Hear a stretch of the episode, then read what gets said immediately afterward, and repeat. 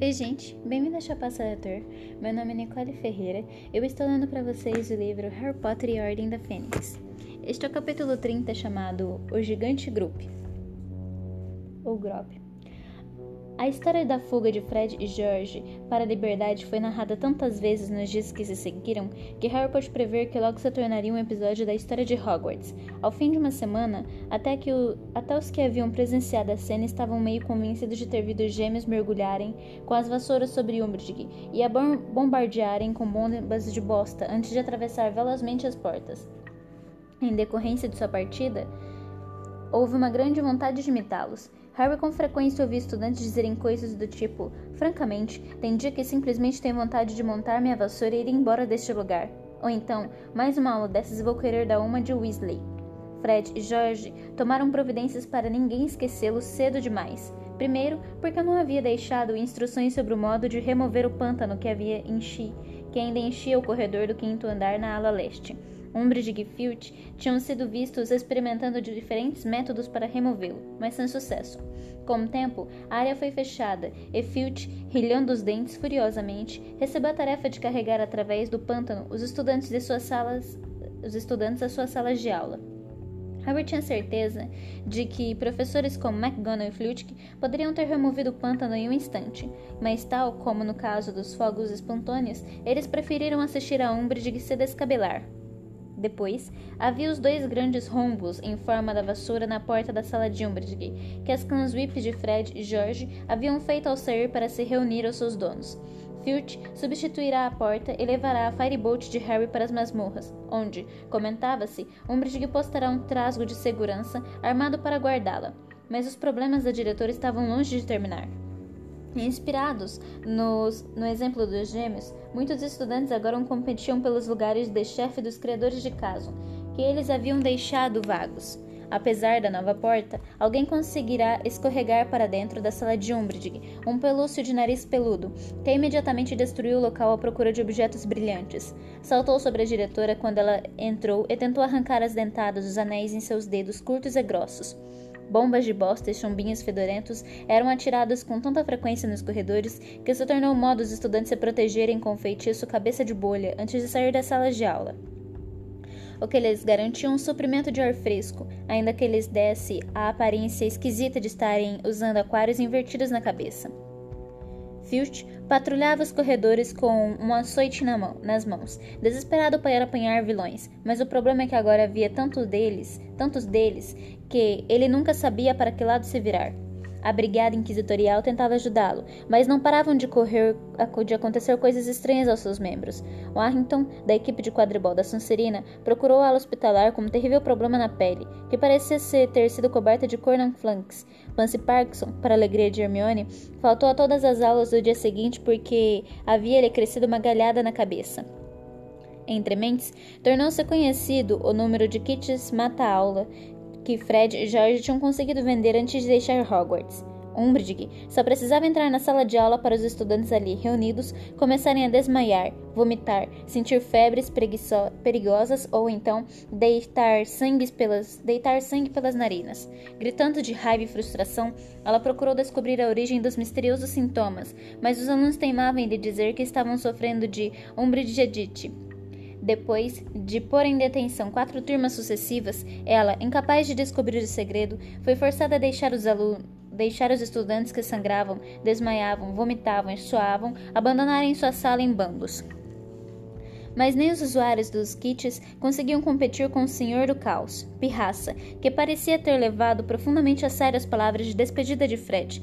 Gargalhando alucinado, ele voava pela escola, virando mesas, irrompendo dos quadros negros, derrubando estátuas e vasos. Duas vezes ele prendeu Madame Nora dentro de uma armadura, de onde foi resgatada miando alto pelo furioso zelador. Pirraça quebrou lanternas e apagou velas, fez malabarismos com archotes acesos por cima das cabeças de estudantes aos berros, fez pilhas bem arrumadas de pergaminhos caírem dentro das lareiras ou fora das janelas. Inundou o segundo andar, arrancando todos, todas as torneiras dos banheiros. Deixou cair um saco de tarântulas no meio do salão principal durante o café da manhã. Sempre que ele dava na telha fazer uma pausa, passava horas seguidas flutuando atrás de Umbridge, imitando o ruído de puns com a boca toda vez que ela falava. Nenhum funcionário de Hogwarts, exceto Filch, parecia estar se mexendo para ajudá-la. Na verdade, uma semana depois de Fred e George partirem, Harry viu a professora McGonagall passar por Pirraça, que estava decidida a soltar um lustre de cristal, e ele poderia jurar que ouviu dizer ao Poltergeist pelo canto da boca: desenrosca para o outro lado. Para completar, Montang ainda não se recuperará da temporada do vaso sanitário. Continuava confuso e desorientado, e seus pais foram vistos em uma manhã de terça-feira, subindo a estrada, a estrada da escola extremamente zangados. Será que devíamos dizer alguma coisa? arriscou Hermione, preocupada, comprimindo o rosto contra a janela de feitiços, o que lhe permitiu ver o casal Montaigne entrar. Sobre o que aconteceu com ele? Caso ajude a Madame Pomfrey a curá-lo? Claro que não, ele se recuperará, disse Rony indiferente. Em todo caso, mais problemas para Umbridge, não é? Disse Harry então satisfeito. Ele e Rony bateram de leve com a varinha nas xícaras que deveriam enfeitiçar. A de Harry ganhou quatro pernas curtas que não conseguia alcançar a escrivaninha e se sacudiam em vão no ar. A de Rony ganhou quatro pernas fin perninhas finas que ergueram a xícara com grande dificuldade, tremeram por alguns segundos e então se dobraram, fazendo a xícara se partir em dois. Reparo, disse Hermione depressa, consertando a xícara de Rony com uma aceno da varinha. Tudo está muito bem, mas e se Montague ficar permanentemente lesado? Quem se importa? exclamou Rony irritado, enquanto sua xícara erguia como bêbada, os joelhos tremendo violentamente. Montague devia ter tentado tirar todos aqueles pontos. Não devia ter tentado tirar todos aqueles pontos da Grifinória, não é? Se você quiser se preocupar com alguém, com alguém Hermione, se preocupe comigo. Com você? admirou-se ela, apanhando a xícara que fugia precipitadamente pela mesa com as quatro perninhas robustas com textura de salgueiro e recolocando-a à sua frente. Por que eu deveria me preocupar com você? Quando a próxima carta de mamãe acabar de passar pelo processo de censura da Umbridge, Rony, disse Rony amargurado, agora segurando sua xícara cujas perninhas tentavam suportar o próprio peso. Vou estar bem enrolado. Nunca ficarei não ficarei surpreso se ela me mandar outro berrador. Mas Vai me culpar por Fred e George terem ido embora. Espere só, disse sombriamente. Vai dizer que eu devia ter impedido os gêmeos de ir. Devia ter agarrado as vassouras deles pelas pontas. É, vai ser minha culpa. Bom, se ela realmente disser, dizer, disser isso, vai ser uma baita injustiça. Você não poderia ter feito nada, mas tenho certeza de que ela não fará isso. Quero dizer, se é verdade que eles arranjaram uma loja no beco diagonal, devem estar planejando isso há séculos. É, mas isto é outra coisa. Como foi que eles arranjaram uma loja? Disse Rony batendo a varinha com tanta força na xícara que as pernas dela tornaram a ceder e ficaram se torcendo à sua frente. É meio suspeito, não é não? Precisaram de uma montanha de galeões para alugar uma loja em um lugar como o Beco Diagonal. Ela vai querer saber o que andaram fazendo para pôr as mãos em tanto ouro. Bom, é, isso também ocorreu, comentou Hermione deixando sua xícara correr em círculos precisos em torno da de Harry, cujas pernas curtas continuavam incapazes de alcançar o tampo da mesa. Estive me perguntando se Mundungo teria convencido os gêmeos a vender mercadoria roubada ou qualquer outra coisa horrível.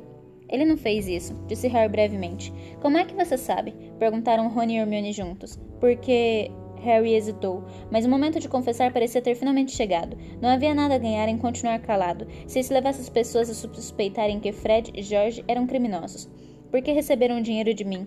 Entreguei a eles o meu prêmio no torneio Tribruxo em junho passado. Houve um silêncio de perplexidade. Em seguida, a xícara de Hermione saiu correndo pela borda da, mesma, da mesa e se espatifou no chão. Ah, Harry, você não fez isso. Fiz sim, respondeu ele com rebeldia, e não me arrependo, tampouco. Eu não precisava do ouro. Eles serão um sucesso como a loja de logros. Mas que ótimo! exclamou Rony vibrando. Então a culpa é toda sua, Harry. Mamãe não pode me culpar de nada. Posso contar para ela? Pode, acho que é melhor, respondeu desanimado, principalmente se ela pensar que eles estão recebendo caldeirões roubados ou coisas do gênero. Hermione não falou mais nada até o fim da aula, mas Harry suspeitou com perspicácia que o controle dela não fosse resistir por muito tempo. E acertou. Quando deixaram o castelo no intervalo e pararam sob o sol fraco de maio, ela fixou em Harry um olhar penetrante e abriu a boca com um ar decidido. Harry interrompeu antes que chegasse a falar. Não adianta ralhar comigo, está feito, disse com firmeza. Fred e George têm ouro. Já gastaram um bocado, pelo que parece. Eu não posso pedi-lo de volta, nem quero fazer isso. Portanto, poupe seu fôlego, Hermione. Eu não ia falar nada sobre Fred e George, disse ela sentida. Rony reprimiu uma risadinha incrédula, e Hermione lhe lançou um olhar feio. Não, não ia não, protestou zangada. Na verdade, ia perguntar a Harry quando é que ele vai procurar Snape e pedir mais aulas de oclumência. Harry se sentiu deprimido. Uma vez esgotado o assunto da partida de dramática de Fred e George, que sem dúvida renderá muitas horas, Rony e Hermione quiseram saber notícias de Sirius. Como Harry não lhes contará porque queria falar com o padrinho, ficará difícil pensar no que responder. Acabou dizendo sinceramente que Sirius queria que ele retomasse as aulas de oclumência. Arrependia-se desde então. Hermione não deixava o assunto morrer e o retomava quando Harry menos esperava. Você não vai me dizer que parou de ter sonhos esquisitos porque Rony me contou que você outra vez que me contou que você estava outra vez resmungando durante o sono ontem à noite. Harry lançou a Rony um olhar furioso. Rony teve o decoro de parecer envergonhado. Você só estava resmungando um pouquinho, murmurou ele em tom de desculpa, algo como só um pouquinho mais. Sonhei que estava assistindo a vocês jogarem quadribol. Mentiu Harry descaradamente. Eu estava tentando fazer você se esticar mais um pouquinho para agarrar a Goules. As orelhas de Rony ficaram vermelhas. Harry sentiu um certo prazer vingativo. É claro que não sonhará com nada parecido. A noite passada, ele percorrerá mais uma vez o corredor do Departamento de Mistérios, atravessará a sala circular, depois a sala com estálidos, estálidos e a luz tremulante, até se encontrar novamente na sala cavernosa, cheia de estantes, em que se alinhavam as esferas de vidro empoeiradas. Correrá diretamente para a estante número 97, virará à esquerda e continuará a correr ao longo dela. Fará provavelmente então que falará alto, só um pouquinho mais, porque sentirá o seu consciente lutando para acordar, e antes que tivesse chegado ao fim da estante, vira-se novamente deitado, olhando para o dosso de sua cama de pilares. Você está tentando bloquear a sua mente, não está? Perguntou Hermione, lançando um olhar penetrante a Harry. Você está continuando a praticar a clemência? Claro que estou, respondeu Harry, tentando demonstrar que a pergunta era ofensiva, mas sem encarar Hermione nos olhos. A verdade é que, conheci, que senti uma curiosidade tão intensa sobre o que estava escondido na sala cheia de globos empoeirados que queria muito que os sonhos continuassem. O problema era que, faltando apenas um mês para a realização dos exames e com todos os momentos livres dedicados às revisões, somente parecia ter saturada de, tão saturada de informação que quando ia se deitar tinha dificuldade até para dormir, e quando dormia, seu cérebro esgotado o presenteava na maioria das vezes com sonhos bobos sobre os exames. Ele suspeitava também que a parte de sua mente, a parte sempre a parte que sempre falava com a voz de Hermione agora se sentia culpada nas noites em que andava pelo corredor da Porta Preta e procurava acordá-lo antes que chegasse ao fim da jornada. Sabe, falou Rony, cujas orelhas ainda estavam vermelhíssimas. Se a montanha não se recuperar antes da Sonserina jogar contra a Lufa-Lufa, poderíamos ter chance de ganhar a Copa.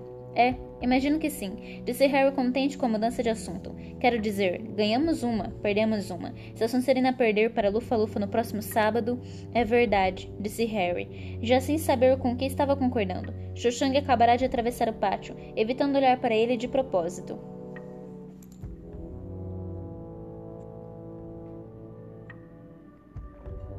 A partida final da temporada de quadribol, Grifinória contra Corvinal, teria lugar no último fim de semana de maio.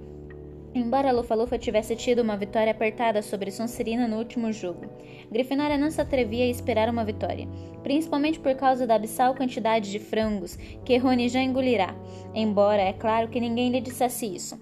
Ele, no entanto, parecia ter encontrado uma razão para otimismo.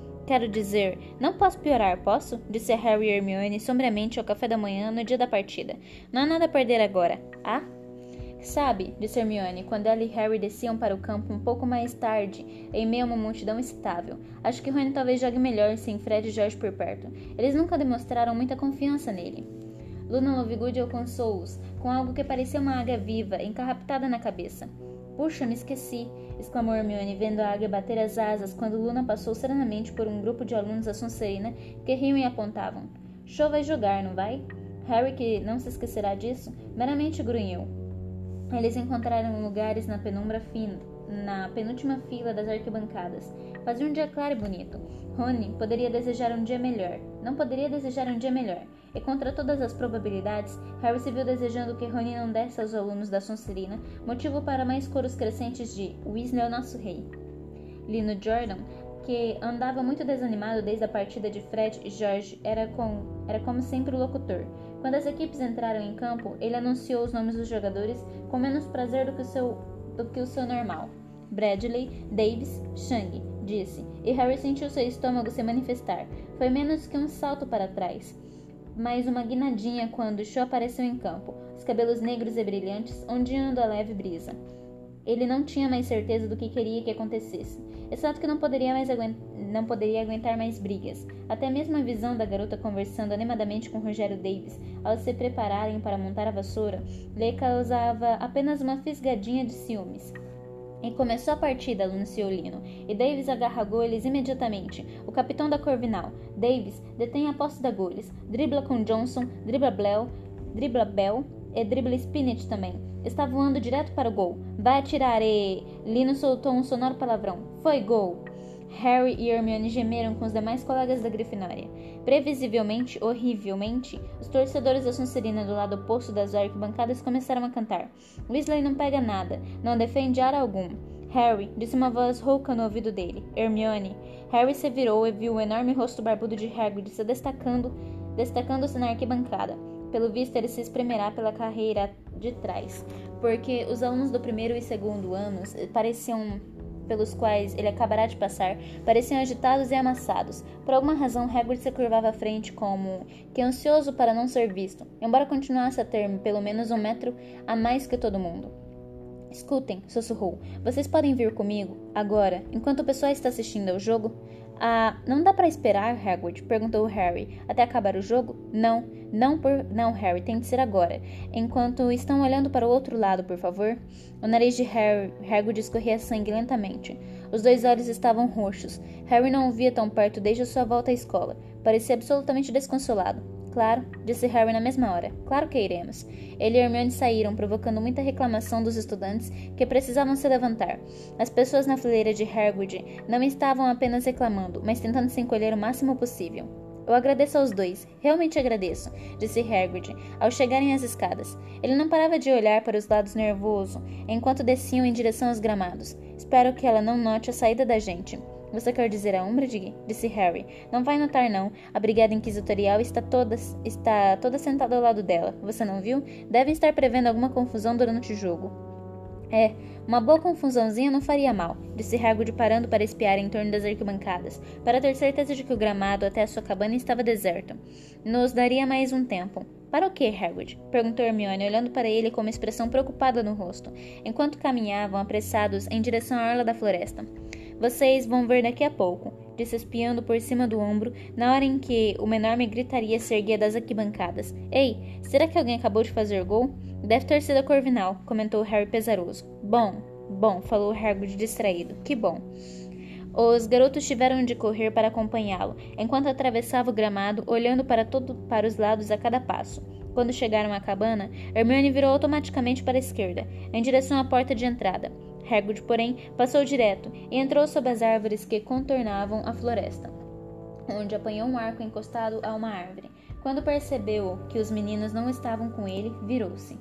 Vamos entrar aqui, disse ele, indicando com a cabeça lonzuda a floresta às suas costas. Na floresta? perguntou Hermione perplexa. É, vamos agora, depressa, antes que nos vejam.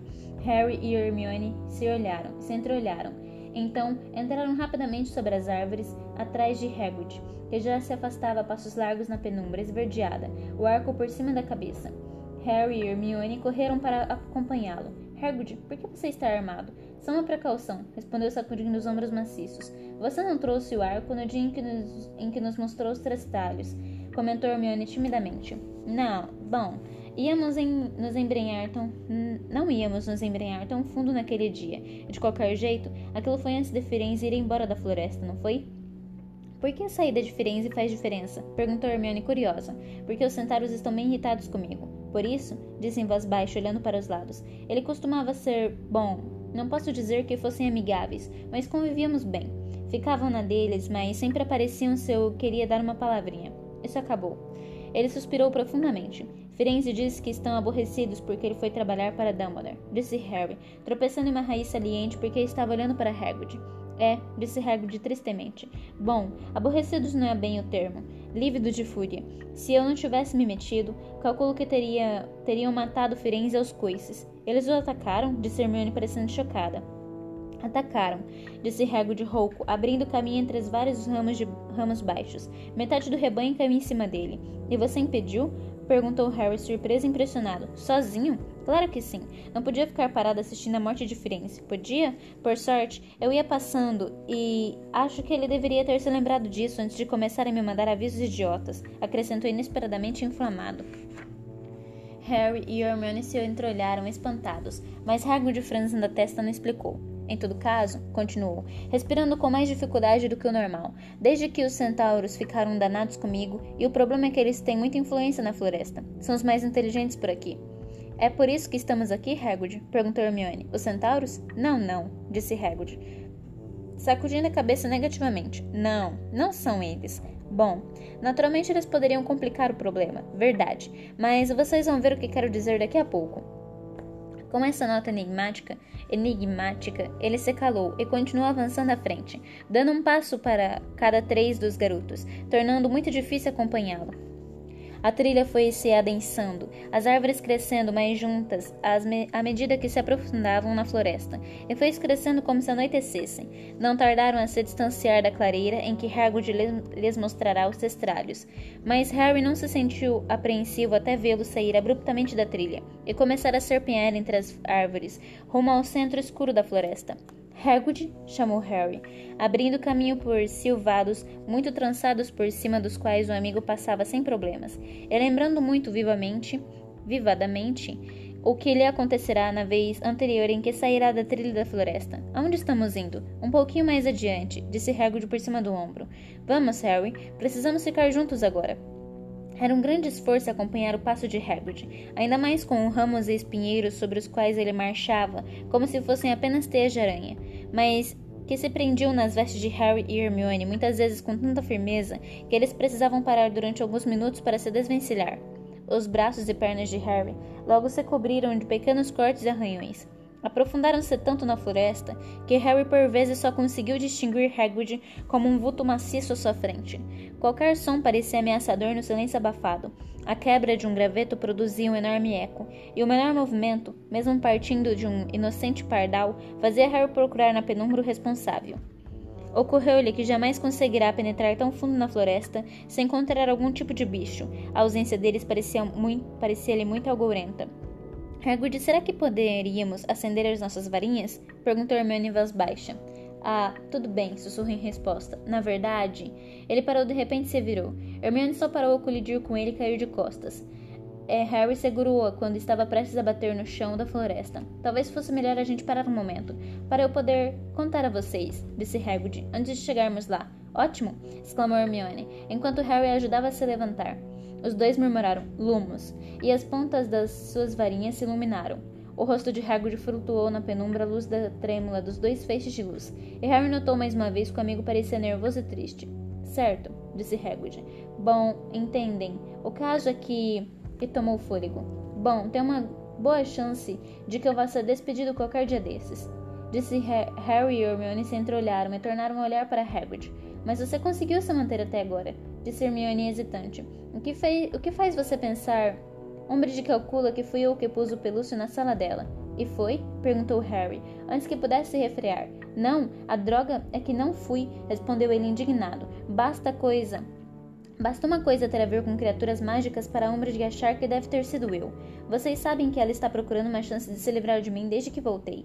Não quero ir embora, é claro, mas se não fossem, bom, circunstâncias especiais que vou explicar a vocês, eu iria embora agora mesmo, antes que ela pudesse fazer isso na frente de toda a escola, como fez com a Trelawney.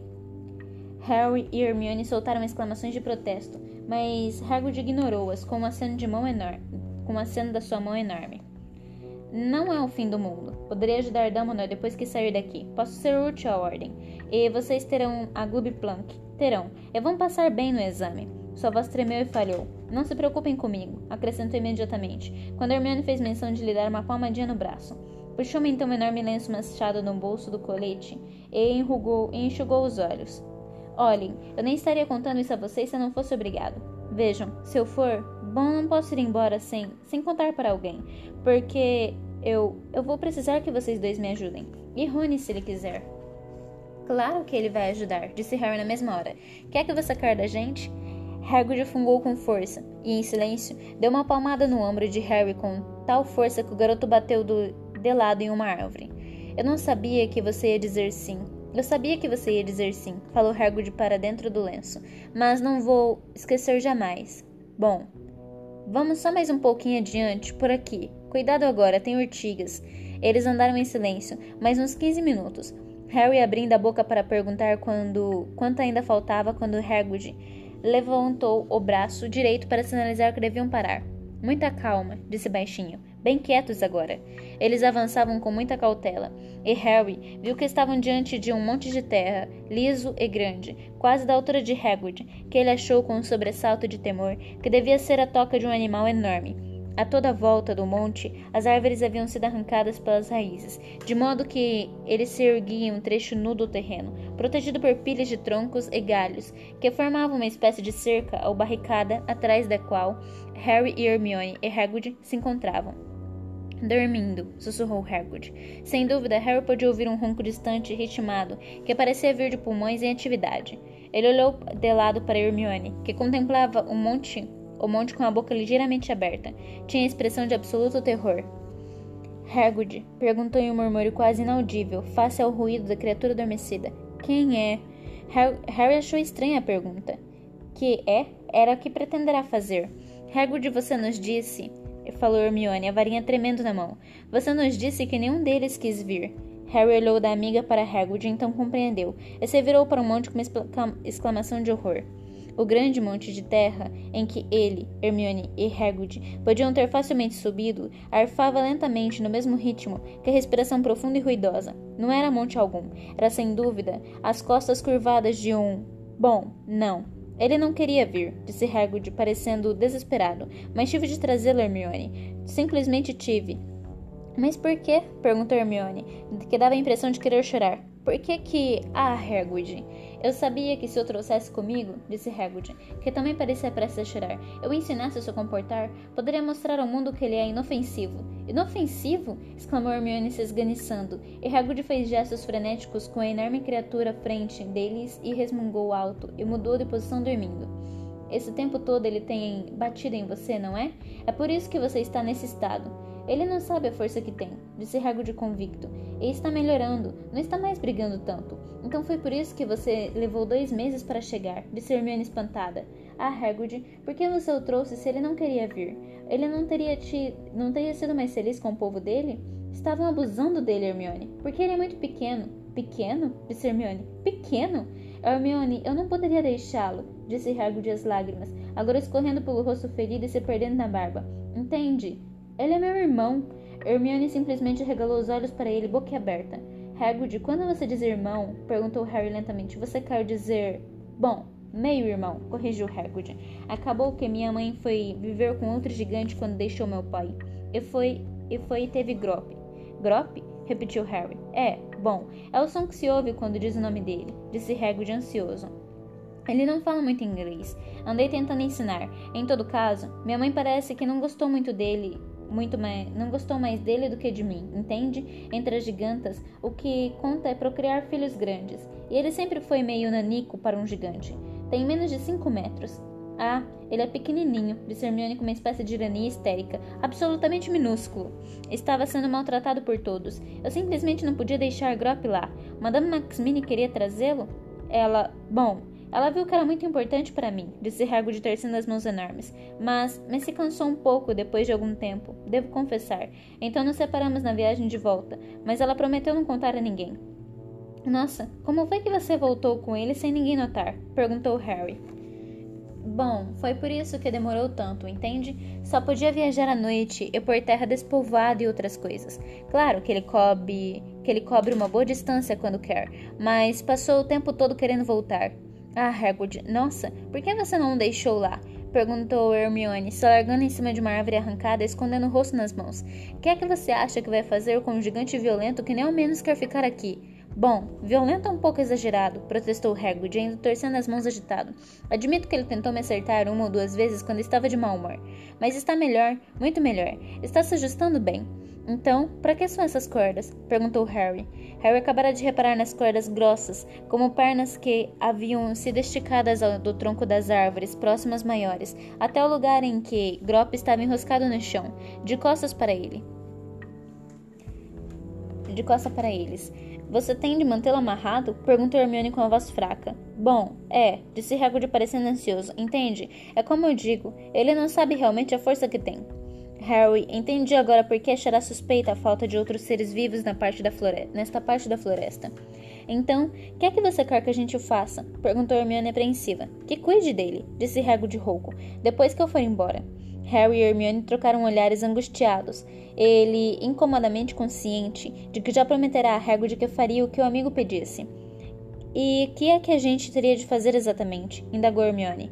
Não é comida nem nada, disse Hagrid ansioso. Ele sabe caçar a própria comida sem problema. Aves e veados e outras coisas. Não é de companhia, não, é de companhia que ele precisa. Se eu soubesse que alguém estava continuando o esforço de ajudá-lo um pouco, ensinar a ele, sabem? Harry não disse nada, mas se virou para dar uma espiada num vulto gigantesco que dormia no chão da floresta. Ao contrário de Hagrid, que parecia apenas um ser humano grande demais, Grop parecia estranhamente deformado, o que Harry pensará ser um vasto pedregulho mus musgoso à esquerda do monte de terra, reconhecia agora ser a cabeça do gigante. Era proporcion proporcionalmente muito maior que uma cabeça humana. Era uma esfera quase perfeita coberta de cabelos muito crespos e densos de cor de samambaia. A borda de uma única orelha, grande e carnuda, era visível no alto da cabeça, no alto da cabeça, que parecia sentar, à semelhança da do tio Walter, diretamente sobre os ombros, com um pouco ou quase nenhum pescoço de permeio. As costas, sob uma peça de roupa que lembrava uma bata parda e suja, feita de peles de animais toscamente costuradas, eram muito largas. Enquanto Grop dormia, a roupa parecia repuxar um pouco nas costuras. As pernas estavam encolhidas sob o corpo.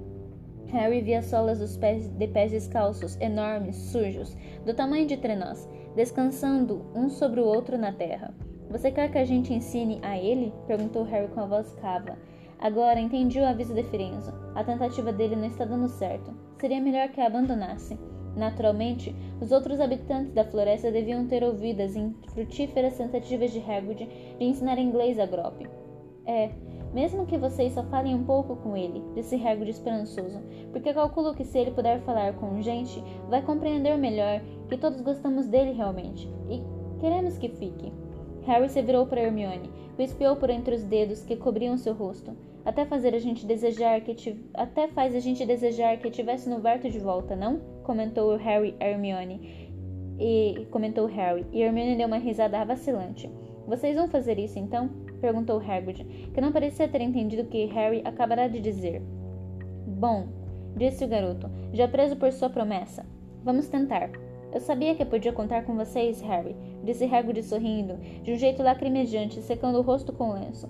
Eu não quero que vocês saiam muito do seu caminho. Sei que tem exames. Se vocês puderem dar uma corridinha aqui com a capa da invisibilidade, talvez uma vez por semana para bater um papo com ele. Vou acordar o Grop então. Apresentar vocês.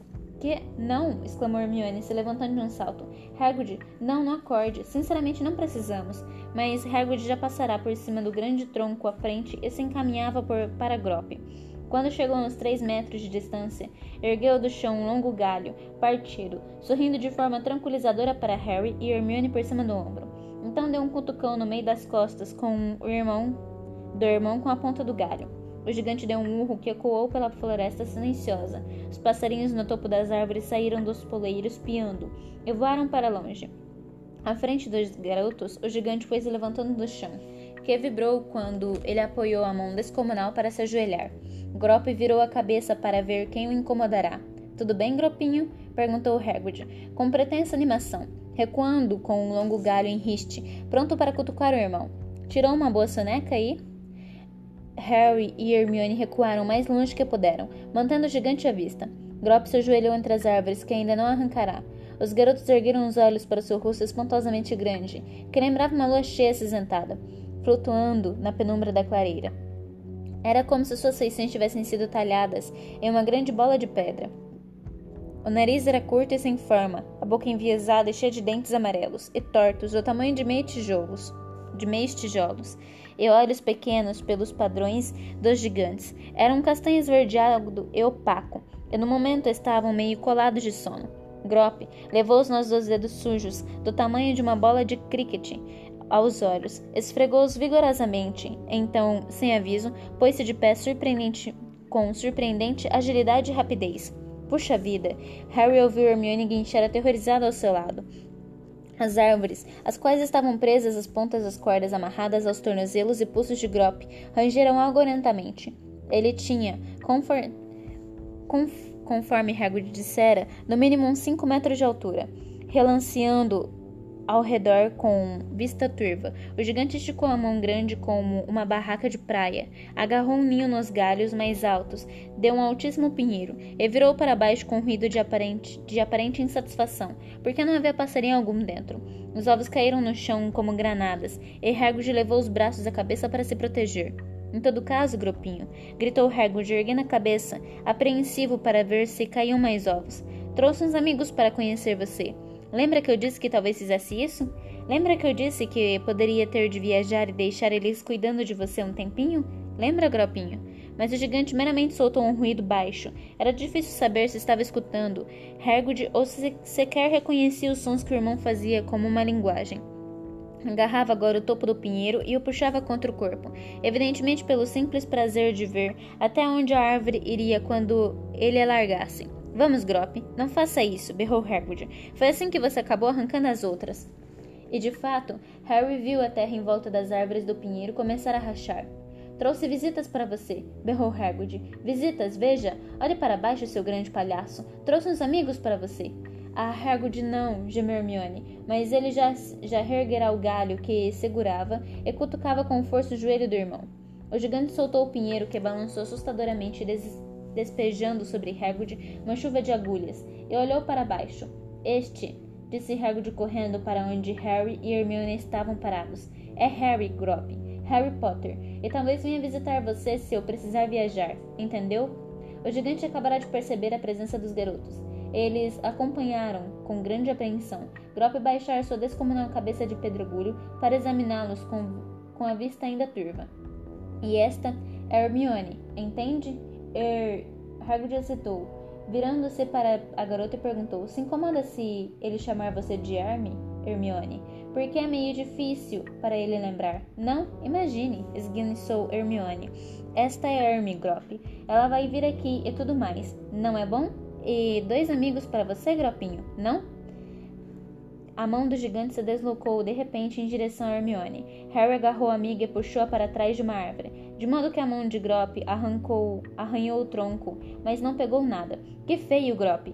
Eles ouviram Hagrid berrar, enquanto Hermione se abraçava a Harry atrás da árvore, tremendo e choramingando. Muito feio! Não agarra as pessoas! Ai!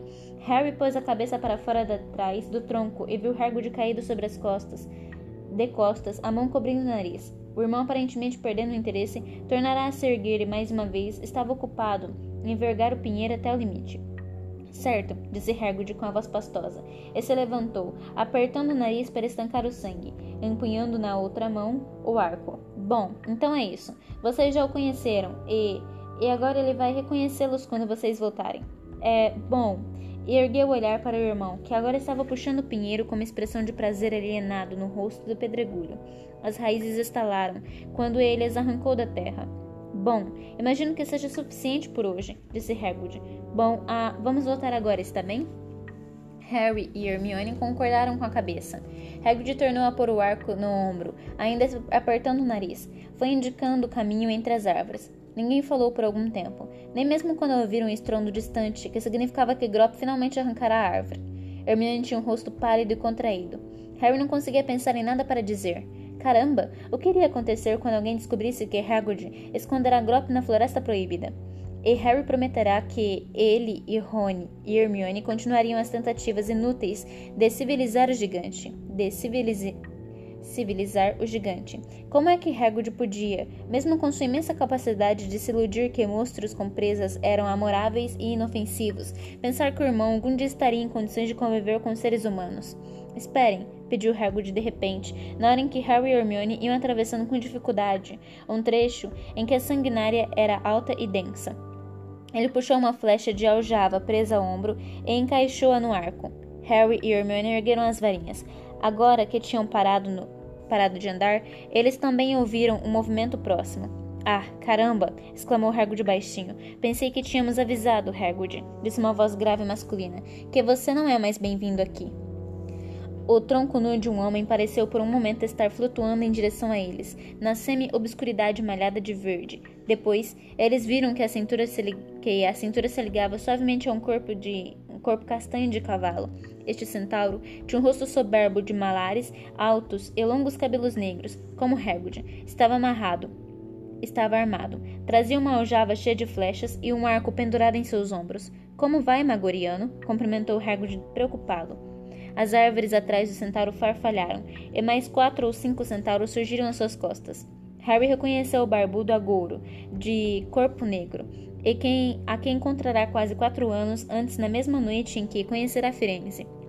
Agouro não demonstrou ter encontrado Harry antes. Então, disse com uma inflexão desagradável na voz, antes, que se vir, antes de se virar imediatamente para Magoriano. Acho que tínhamos concordado sobre o que faríamos se este humano voltasse a mostrar a cara na floresta.